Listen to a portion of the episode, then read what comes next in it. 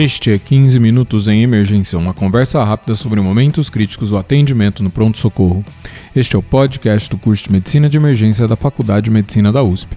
Conheça mais no link www.emergenciausp.com.br curso www.emergenciausp.com.br curso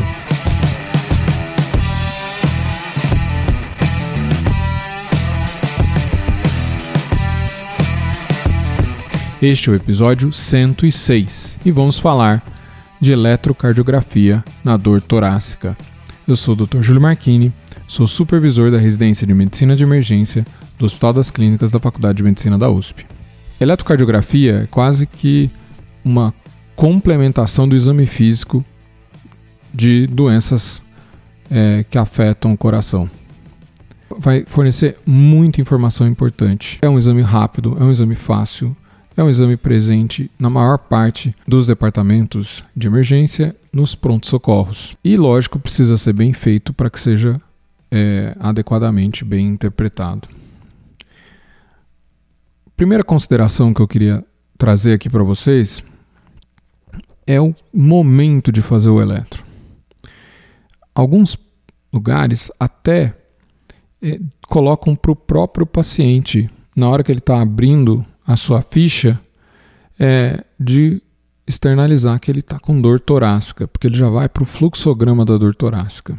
Né? Em outros locais, onde ele passa por uma triagem é, pela enfermagem, por exemplo, Manchester ou ESI, ela pode identificar, ela ou ele, não enfermeiro ou enfermeira, pode identificar é, que se trata de uma dor torácica ou um equivalente anginoso e desencadear o fluxograma. Por que, que isso é muito importante? Porque um eletro ele deve ser feito em até dois minutos quando a suspeita for infarto. Tá? E em, esse eletro deve ser interpretado em até 10 minutos da chegada do paciente nesse pronto-socorro. Porque a partir daí a gente vai conseguir desencadear o fluxo de síndrome coronariana aguda o fluxo de infarto com supra ou o fluxo do infarto sem supra de muito alto risco. Então é muito importante que já esteja pensado formas de identificar esse paciente, que esse eletro seja feito em dois minutos, né, que exista uma coordenação, né, uma, um encaminhamento do paciente para o local de fazer eletro, a pessoa, o técnico, o enfermeiro que vai fazer esse eletro, e o médico que vai ler esse eletro. Tem alguns cuidados muito importantes. Uma das ferramentas fundamentais aí de, do eletro é a possibilidade de seriar eletro. Mas para que eu possa seriar eletro, eu preciso que seja é, comparável. Então, uma das coisas que a gente não dá muita atenção é a posição em que o eletro é feito. Então, se eu tenho, talvez na triagem, uma, uma realização de eletro num, numa poltrona, algo que fique reclinado, um pouco sentado, isso pode dar alterações sutis que vão me atrapalhar na hora de eu interpretar, quando o segundo eletro for feito numa maca, com o paciente completamente é, completamente plano. Então eu preciso ter isso em mente e de forma que o eletro seja sempre feito na mesma posição ou é, sempre um pouco reclinado ou sempre plano. Tá? A posição dos eletrodos é muito importante. É, não é incomum inversões, direita com esquerda ou das pernas com os braços. É, existe padrões que a gente pode é, reconhecer. Tá? Existem padrões comuns que a gente pode reconhecer e perceber que houve inversão. Mas lógico que o melhor é que a inversão nem ocorra. Né? Uma, uma das inversões mais comuns é trocar o braço esquerdo com o braço direito. E você pode perceber isso quando essa inversão ocorre, é D1 fica completamente negativo. Tá? Então, onda P negativa, QRS predominantemente negativo e onda T negativo. É, todas as ondas negativas. Isso não é habitual. E se você olha de V1 a V6, tem uma progressão natural. O diagnóstico diferencial que poderia existir disso é um, é um citos inversos. Ah, o D1 realmente seria completamente negativo, agora V1 a V6 não seria a progressão habitual, seria um QRS cada vez menor, tá? porque eu estou colocando eletrodos cada vez mais longe do coração e não aquela progressão habitual é, do RS, onde o S começa um pouquinho maior ali em V1, o R vai ficando cada vez maior, né? habitualmente a transição ocorre de V3 a V4, e em V5 geralmente eu tenho um maior R. Essa é a nossa é, progressão habitual aí das precordiais. No caso raro de síntese inversos totais, eu simplesmente vou ter um RS que vai ficando cada vez menor conforme progride para V6, mas né, exceção. Então, o mais comum, então, voltando, é a troca braço direito, braço esquerdo. A dica é em D1, tudo negativo. Onda P negativa, QRS negativa, onda T negativa. É, e aí, lógico, para constatar, repete o eletro e fazendo atenção aí é, para os lados aí dos, dos eletrodos. E às vezes a gente tem coisas não muito comuns. Às vezes eu tenho paciente com amputação é, suprapatelar, por exemplo, de um dos membros inferiores. Que posição que eu coloquei é, esse eletrodo na, no membro inferior? Então eu tenho que saber como que eu fiz isso para poder repetir e evitar alterações sutis que vão ficar me dando dor de cabeça se aquilo é uma alteração dinâmica de segmento ST e onda T e eu tenho que pensar em isquemia coronariana ou é porque mudou a posição do paciente, mudou a posição do eletrodo ou algo assim. Muito bem. Finalmente, então, a gente tem o eletro. Tá? Já fizemos todas essas pré-considerações que, que eu consigo fazer com esse eletrocardiograma na dor torácica? Então, é, aqui a gente não vai entrar em detalhes da dor torácica, mas lembrando aí que a gente pode pensar em vários diagnósticos, não apenas uma síndrome coronariana aguda. E o eletro pode ajudar em mais do que apenas a síndrome coronariana aguda. Então, por exemplo, na embolia pulmonar. Quando eu tenho uma embolia pulmonar grave, é, existe aí né, o conhecimento uh, bastante difundido que a principal alteração é a taquicardia. No entanto, se restringirmos ao universo aí as embolias pulmonares graves, é, taquicardia não vai ser a principal alteração. A gente começa a ter alterações no eletro é, que vão fazer referência à sobrecarga que essa embolia pulmonar está provocando. Né? A hora que eu ocluo a um segmento importante aí da artéria pulmonar, dos ramos da artéria pulmonar, isso vai ter um impacto no ventrículo direito e, como consequência, uma sobrecarga do ventrículo direito. Uma sobrecarga do ventrículo direito aguda. E isso se expressa no eletro. Uma das alterações mais comuns que todo mundo conhece, aliás, não é mais comum, mas uma das alterações que todo mundo conhece é o S1, que é 3T3. Tá? Isso não significa que eu tenho que ter predominância dessas ondas, não preciso ter uma predominância de S em D1, eu não preciso ter uma predominância de Q em D3, mas precisa aparecer a onda S em D1, precisa aparecer a onda Q em D3 e uma onda T invertida, no mínimo, invertida, no mínimo retificada. Tá? Então isso aí seria o meu padrão S1Q3T3, que faz alusão a uma sobrecarga de ventrículo direito. Outras alterações ainda poderia ser um S1, S2, S3, presença da onda S né, em D1, D2, D3.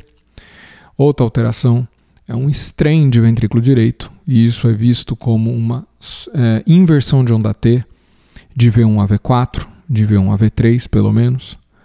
É, habitualmente V1 tem uma inversão de onda T que é, não tem significado patológico, mas quando eu tenho uma inversão de onda T que se estende de V1 a V3, de V1 a V4, um padrão aí que lembra uma, um strain de ventrículo direito, eu tenho que pensar em sobrecarga é, de ventrículo direito. Além disso, eu posso ter um pouquinho de alargamento de QRS. Tá? Isso aí possivelmente eu só vou detectar se eu tiver eletro prévio do paciente. E isso faz então é, uma das condições que a gente pode ver no eletro e se o quadro clínico for compatível com embolia pulmonar, vai reforçando a possibilidade de que é isso que está acontecendo. Outro diagnóstico que o eletro pode me dar alguma dica no tamponamento cardíaco. Qual que é o eletro que pode aparecer no tamponamento cardíaco? Eu posso ter um QRS de baixa voltagem, porque eu tenho um impedimento aí é, do sinal elétrico para chegar nos eletrodos da superfície corporal. Então, a energia que vai chegar nos eletrodos é menor, o, os complexos vão ter baixa voltagem. E além disso, se eu estou pensando em tamponamento, vai estar tá taquicárdico. Então, sempre acender uma luzinha amarela aí, baixa voltagem com taquicardia, pensar na possibilidade de tamponamento. Outra coisa que pode ter quando tem tamponamento, como é, um, é uma possibilidade aí de ter derrames é, moderados ou importantes, é, eu posso ter um coração que está balançando dentro desse líquido. E aí com isso eu tenho é, que sutilmente se alternam. Pode ser 1, 2 milímetros é, num batimento sim, batimento não, batimento sim, batimento não. Eu posso ver no meu eletro uma alteração é, alternada. Tá? Então eu tenho um QS um pouquinho mais alto num eletro, no seguinte um pouquinho mais baixo, no seguinte volta um pouquinho mais alto e assim por diante. Mais um sinal de, de que tem um coração que está balançando dentro de um líquido. E se isso combinar ainda é, com a presença de baixa voltagem e uma taquicardia, mais, um, mais uma dica aí de que possa ser tamponamento e, lógico, ver o quadro clínico do paciente, se isso é compatível. O POCUS nessa hora vai ser fundamental. Outro sinal, outra condição de síndrome coronariana aguda que pode aparecer no eletro, a pericardite. Então, a pericardite, na sua fase inicial, ela tem algumas alterações típicas, como é, o supra é, difuso, tá, que não respeita uma coronária, e é, um infra de PR. Então, se eu comparo com a linha de base, muitas vezes o infra de PR é que predomina e aparenta um supra às vezes. Ou tem um supra também em comparação à linha de base, mas é um supra que não respeita é, coronária. Isso é alteração da, da primeira fase da pericardite. Em AVR, em, muitas vezes eu tenho o, o, inverso, eu tenho um PR, um segmento PR que está suprado em relação à, à, linha de base. Lógico que eh, essas alterações de pericardite não são patognomônicas e se a minha suspeita for por uma síndrome coronariana aguda, eu vou conduzir como uma síndrome coronariana aguda é, e eventualmente esse diagnóstico vai ser retrospectivo. E finalmente, uma, a última condição aqui não coronariana que eu queria comentar com vocês é o Takotsubo.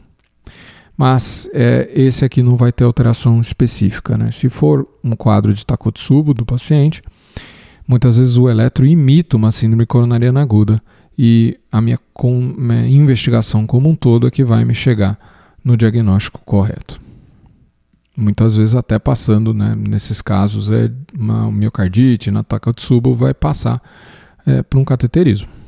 Tá? Mas aí não tem muito como fazer essa diferenciação. Vai ser aquele cateterismo que não tem lesões significativas e, é, de novo, retrospectivamente, a gente vai chegar nessa conclusão.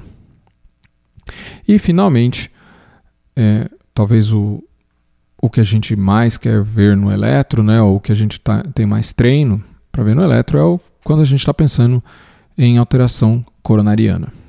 E aí a gente vai ter dois tipos que eu tenho que pensar aí, que é dividido dicotomicamente, né, habitualmente, que é o infarto com supra e o infarto sem supra. O infarto com supra é um diagnóstico que a gente faz direto do eletro e em vigência de um quadro clínico compatível. É, não vou esperar exames, não vou esperar sair uma troponina. A partir do momento que eu fizer o diagnóstico desse é, infarto com supra, eu já tenho que desencadear a minha revascularização. Né? A melhor, melhor revascularização é a intervenção coronária percutânea, mas em muitos lugares a gente sabe que isso não é possível. né, inclusive por é, política pública, e aí a gente tem que ir para a segunda opção, que é a trombólise.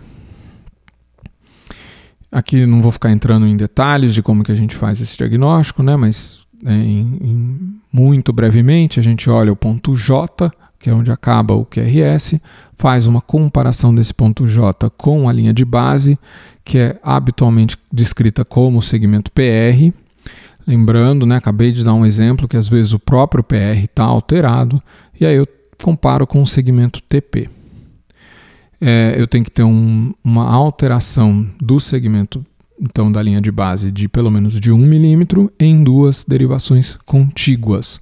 E são derivações contíguas é, as derivações que prevêem aí uma coronária. Então, é, a parede inferior aí que estaria em geral em 80, 85% dos casos é irrigada pela coronária direita, que é representada pelas derivações D2, D3 e AVF, é, e a descendente anterior, que é representada pelas derivações de V1 a V6, às vezes D1 e AVL, é, ou então D1 e AVL é, pela artéria circunflexa. E quando a gente tem, é, então, a alteração de 1 milímetro de supradesnivelamento em duas dessas conjuntos de derivações, está feito o nosso diagnóstico. Lógico que tudo não é tão simples assim. É, eu preciso algumas vezes é, eu preciso tomar cuidado que algumas vezes é, é, existe um condições que podem mimetizar esse supradesnivelamento de segmento ST, como por exemplo, a mais comum a sobrecarga de ventrículo esquerdo e muito cuidado com bloqueio de ramo esquerdo que torna completamente não interpretável o supradesnivelamento de segmento ST. Muito bem. E, e finalizando, né, é, num, num, numa conversa que a gente está tendo aqui de podcast, os infartos sem supra, né, que eu vou precisar aí combinar a clínica do paciente. Muitas vezes eu vou ter o exame da troponina, é, me falando, me confirmando que de fato trata-se de um infarto e alterações isquêmicas nesse eletro. Então, o que, que é alteração isquêmica? É um, um infradesnivelamento de segmento ST. Tá? Isso não prediz, em geral, uma lesão oclusiva, mas às vezes, né? É, inversão de onda T também é outra aí, é, sinal de é, isquemia coronariana. E o aparecimento de ondas Q. Tem ainda outros padrões específicos, né, é, que a gente não vai discutir aqui. E o que, que torna muitas vezes esse síndrome coronariana aguda sem supra, ou já sabendo pela troponina que é um infarto, um infarto sem supra, o que pode tornar esses casos de é, em uma emergência, né? E o que, que eu estou querendo dizer com isso? O infarto com supra, a gente sabe que é, tem um tempo porta é, balão de recomendado de 90 minutos quando eu estou fazendo o tratamento percutâneo no meu próprio hospital. Então, do momento que ele entrou na minha porta até eu estar revascularizando essa coronária, 90 minutos. Quando isso não acontece no meu serviço, quando eu preciso transportar esse tempo é de 120 minutos. E quando eu tomo a decisão de fazer um trombolítico, o tempo recomendado então é 30 minutos. É o tempo porta-agulha para começar é, esse trombolítico, deve ser feito em 30 minutos. Nos casos de síndrome coronariana aguda sem supra, existem algumas condições que tornam é, esse quadro de muito alto risco. E são pacientes que precisam ir para intervenção coronária percutânea em duas horas. Tá? É praticamente a mesma coisa do infarto com supra. Então isso já está descrito, não, não preciso ter um termo novo né, que determina aí que é um infarto oclusivo que que está é, tá previsto aí como condição de muito alto risco? Então, primeiro aí seria uma instabilidade elétrica. Então, se esse paciente já demonstrou que ele está fazendo TV ou ele parou em FV, né, se ele já teve uma parada, uma instabilidade elétrica, eu já, isso é uma lesão de altíssimo risco. Tem indicação é, de revascularização percutânea em até duas horas.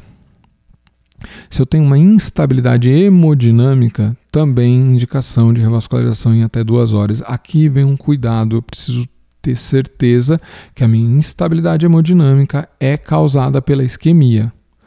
Lógico, eu não quero mandar um paciente com sepse que tem uma instabilidade hemodinâmica e não tem nada a ver com coronária. Então tem que ser uma instabilidade hemodinâmica secundário à isquemia coronariana. O que mais que eu tenho?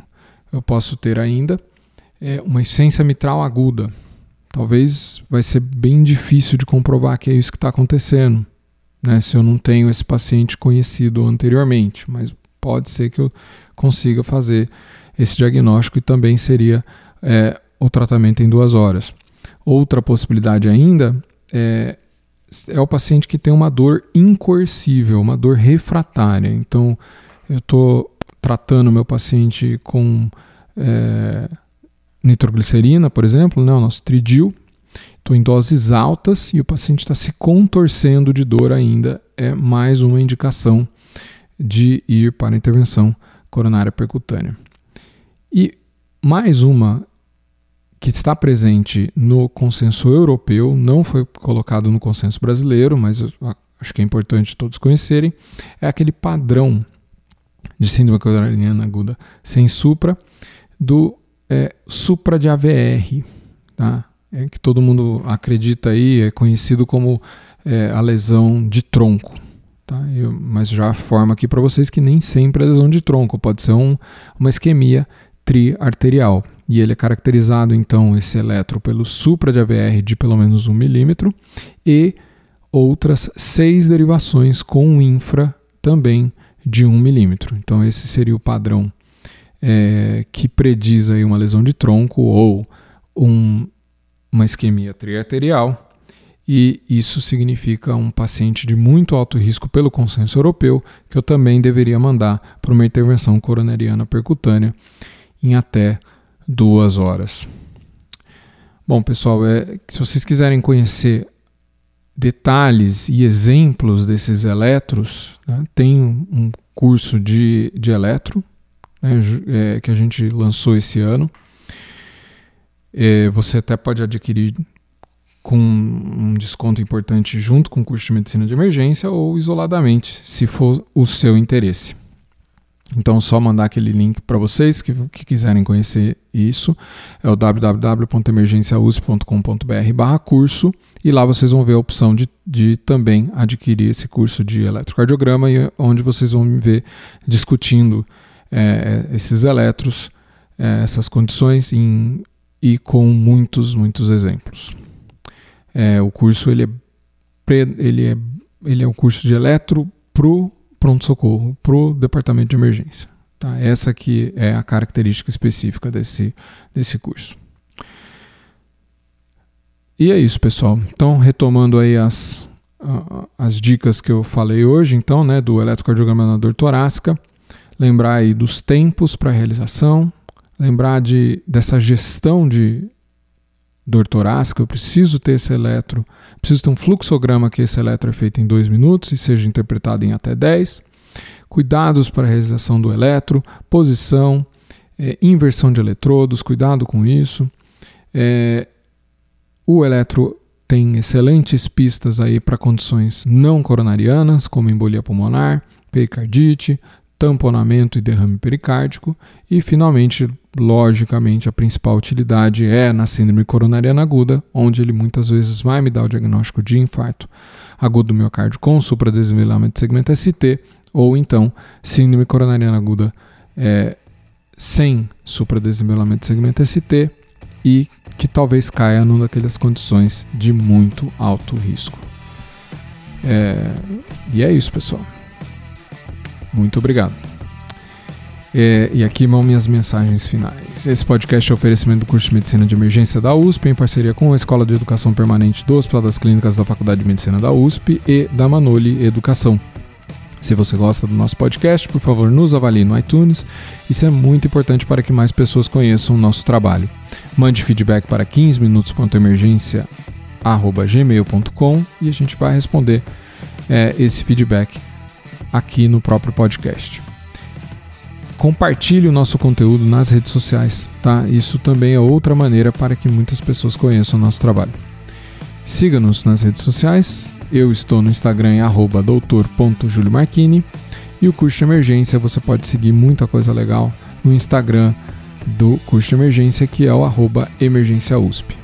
Pessoal, muito obrigado e até a próxima.